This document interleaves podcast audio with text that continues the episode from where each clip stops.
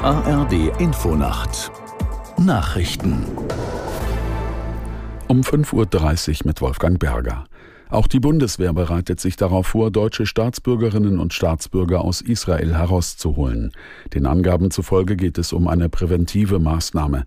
Die Bundesregierung will in der Lage sein, auch Bundesbürger aus Israel abholen zu können, wenn der zivile Flugbetrieb ausfällt.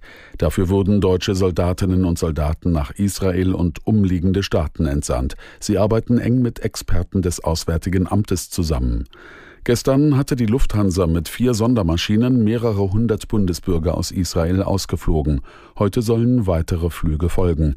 Bislang haben sich rund 5000 Menschen in die Krisenliste der deutschen Botschaft eingetragen. Sechs Tage nach dem Beginn der Angriffe der Hamas auf Israel reist Außenministerin Baerbock heute nach Tel Aviv. Die grünen Politikerin will mit ihrer Reise vor allem ein Zeichen der Solidarität setzen. Aus Berlin Dietrich Karl Meurer. Solidarität ist für uns das oberste Gebot. Das sagte Bundesaußenministerin Annalena Baerbock am Abend in Berlin bei einer Gesprächsreihe der Frauenzeitschrift Brigitte. Sie erklärte weiter, bei ihrem Besuch im Nahen Osten will sie mit israelischen Partnern darüber sprechen, wie Deutschland sie in diesen, so die Ministerin wörtlich, furchtbaren Zeiten unterstützen kann. Die Politikerin der Bündnisgrünen sprach sich zudem für internationale Vermittlungen aus, um nach dem Angriff der palästinensischen terroristischen Hamas auf Israel einen Flächenbrand in der Region zu vermeiden. Im Osten der Ukraine dauern die schweren Kämpfe um die Kleinstadt Avdiivka nach ukrainischen Angaben an.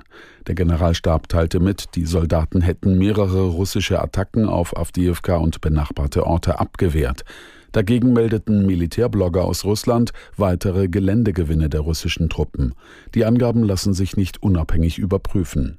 Avdiivka liegt in unmittelbarer Nähe der Großstadt Donetsk, die prorussische Kräfte schon seit 2014 kontrollieren. Der republikanische Kandidat für den Vorsitz des US-Repräsentantenhauses hat seine Bewerbung zurückgezogen. Fraktionschef Scalise war zuvor daran gescheitert, sich ausreichend Rückhalt in seiner Fraktion zu sichern.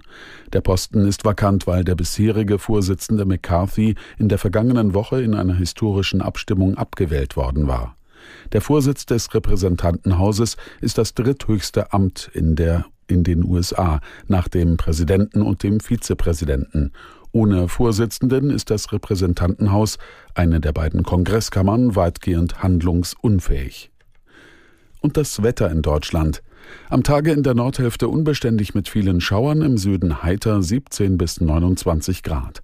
Morgen verbreitet unbeständig mit Schauern, teils kräftig 11 bis 24 Grad und am Sonntag vielerorts bewölkt, im Süden freundlich bei 5 bis 14 Grad.